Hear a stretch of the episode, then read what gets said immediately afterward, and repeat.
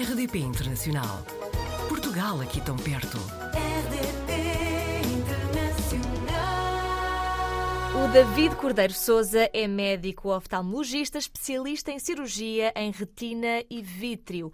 Já passou por Manchester, São Paulo, Montreal, Milão e atualmente vive em Melbourne, na Austrália, desde janeiro de 2020. David, muito bem-vindo à RDP Internacional.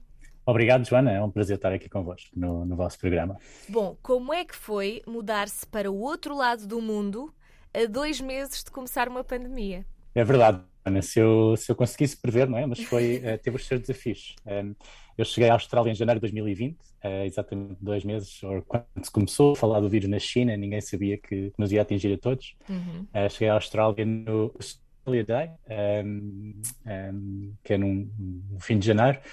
Uh, fui ver o Australian Open, tudo funcionava como normal e, e pouco tempo depois uh, ouvimos a, a, a pandemia espalhou-se um, e aqui na Austrália os, os, dois anos que se seguiram foram, como sabe, bastante um, severos com o lockdown um, e com a pandemia a ser levada de forma muito séria. Pelo que eu percebi, realmente os lockdowns, os confinamentos, as regras eram muito estritas mas uh, os resultados foram até positivos. Sim, realmente. Nós, agora olhando para trás, penso que ninguém sabe, sabe responder se, se a forma como a Austrália uh, encarou a pandemia foi correta ou não. As opiniões dividem-se muito. Foi, uh, há quem se orgulhe de termos tido o lockdown mais, uh, mais em Melbourne, em particular, o lockdown com maior duração do mundo. Um, e há quem acho que talvez essa não tenha sido a melhor opção por múltiplas razões. Há quem tenha sofrido muito com isso. Enfim.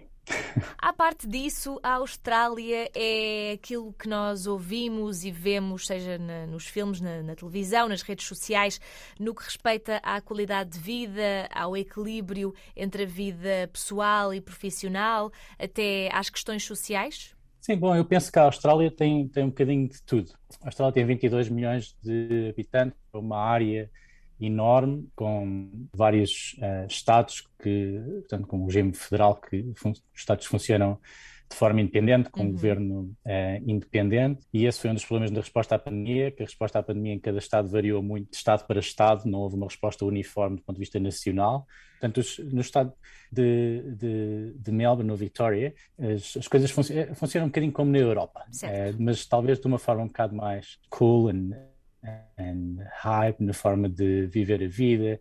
Uh, é, é, é, muito mal visto ser workaholic. Uhum. um, uh, às vezes é uma pergunta de exclusão em entrevistas, uh, o facto de se trabalhar demais. E nos Estados do Norte, com um clima tropical, esse, talvez essa, essa visão que nós temos da Austrália, do balanço de estilo de vida e para a praia todos os dias surfar, é um bocadinho mais aquilo que acontece nos Estados do, do Norte, Queensland, Brisbane, Sunshine Coast. Melbourne e Sydney é mais semelhante àquilo que estamos habituados na Europa. E então, falando da realidade que o David conhece, que é em Melbourne, como é que é a relação entre o custo de vida e os salários? É equilibrada ou está também uh, mais perto daquilo que reconhecemos aqui na Europa? Eu penso que está equilibrada. Melbourne e Sydney, uh, Sydney em particular, é uma das cidades mais caras do mundo, quer em, quer em imobiliário, quer um, eh, no custo de vida do dia a dia, dos bens de consumo. Mas a, a classe média na Austrália é considerada uma classe muito, muito forte.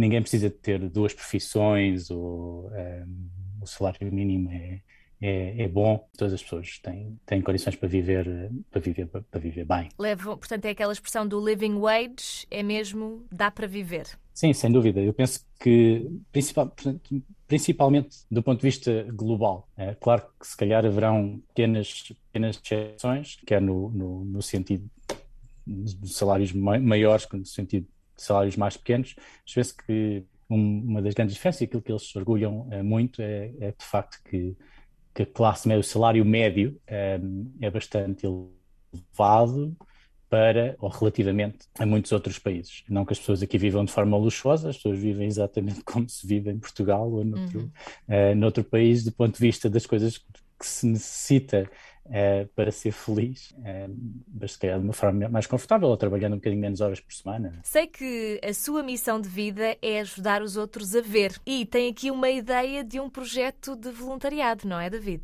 É, é verdade, eu, como oftalmologista, das, das oportunidades que tive de trabalhar em, em voluntariado e que foram em África, essencialmente, e essencialmente em São Tomé e Príncipe, sob a liderança do Dr. Luís Pereira, que se me estiver a ouvir, uh, uh, envio um abraço. For, foram das, das, oportunidades em que eu me senti mais realizado como médico, que sentimos que conseguimos ajudar mais quem precisa e não um, completamente afastado daquilo que é o negócio da medicina, que está inevitavelmente ligado àquilo que é a medicina nos países desenvolvidos hoje em dia, para o bem e para o mal, e tenho, tenho, esse, tenho esse sonho e essa vontade, e já, já, já tenho começado alguns passos nesse sentido. Ajudar os outros a ver melhor realiza-me profundamente. Eu sou apaixonado por aquilo que faço, fazer cirurgia de retina, conseguir uh, fazer com que alguém, uh, de um dia para o outro, consiga uh, recuperar a visão que perdeu, é algo que nos realiza profundamente e, e sinto-me muito privilegiado por isso. E ter a oportunidade de conseguir levar essa, essa, essa capacidade de um, ajudar os outros a ver melhor a quem mais precisa e a locais onde não existe uh, acesso a esses cuidados, um, é algo que me realizaria profundamente. E essa paixão pelo que faz, nota-se bem, sente-se bem no, nas suas redes sociais. Percebi que é bastante ativo e perguntava-lhe se acha que faz falta mais informação de qualidade e até variada no que respeita à saúde na internet. Bom, eu acho que hoje em dia até temos demasiada informação, não é? temos é falta de conhecimento, é? como, uhum. alguém, como alguém já disse uma, várias iniciativas têm, têm sido levadas a cabo nesse sentido, tentar conseguir criar informação que seja confiável e de qualidade. Uma delas em Portugal, e que recomendo, uh, e na qual estive ouvido, ouvido uh, sob a liderança do professor António Vasco Carneiro, é o programa Choosing Wisely, Choosing Wisely Portugal, ou Escolhas uh, Criteriosas em Saúde, que é promovido pela Ordem dos Médicos e que tem o objetivo de informar os doentes das diversas especialidades, das patologias mais uh, comuns e uh, com o objetivo muito importante de tentar reduzir reduzir aquilo, uh, exames e tratamentos desnecessários, tentar reduzir o sobrediagnóstico, tentar reduzir o sobretratamento, que está associado também a, a, a, efeitos bastante negativos em saúde. Muito bem. David, já esteve aqui em várias cidades, neste momento já está há quase três anos, não é? Eh, muito em breve faz três anos que está em Melbourne, na Austrália.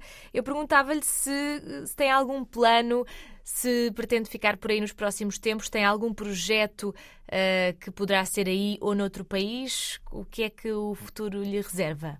É verdade, realmente. Um ehm, os, uh, eu, uh, durante o curso de medicina e durante a especialidade, habituei-me a ter sempre planos, pelo menos a um, dois anos, uhum. e uh, com o passar do tempo, cada vez há, há menos planos, o que, é, o que, é, interessante, é um bocadinho paradoxal.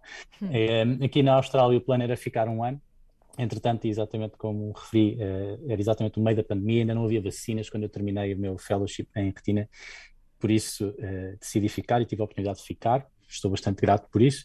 Na Austrália tenho tido a oportunidade de trabalhar numa área de referência da minha especialidade, de, um, uh, uh, o hospital onde trabalho, o Pioneer, em Melbourne, é um centro de referência para 7 milhões de pessoas com patologias de retina, que é fantástico uh, no case, em relação ao caseload que temos. Na Austrália tenho tido a possibilidade de fazer também projetos de voluntariado, nomeadamente relacionados com esta iniciativa que eles têm do, do Closing the Gap, em relação um, ao, ao, gap que existe entre os cuidados de saúde à população aborígene e à população não aborígene, uhum. todos os problemas que houve uh, e que terminaram apenas muito recentemente, infelizmente, problemas bastante graves na relação entre um, população uh, indígena e, e, a restante população, uh, em Western Australia, em Alice Springs, e isso tem sido fantástico. E agora em Melbourne as coisas estão a correr bem. Eu adoro Portugal, a possibilidade de voltar a Portugal e dar ao meu país aquilo que consegui aprender cá fora está em cima da mesa e, e gostaria muito de voltar a Portugal no futuro. Vamos ver. Vamos ver e vamos querer acompanhar eh, não só o que o David vai partilhando nas redes sociais, como todos os projetos que venham aí no futuro. Nós vamos querer conhecer e voltamos a conversar em breve. Pode ser, David? Obrigado, Joana. Está combinado. Muito obrigada e até breve. Até breve. Obrigado. Portugal ao alcance de um clique.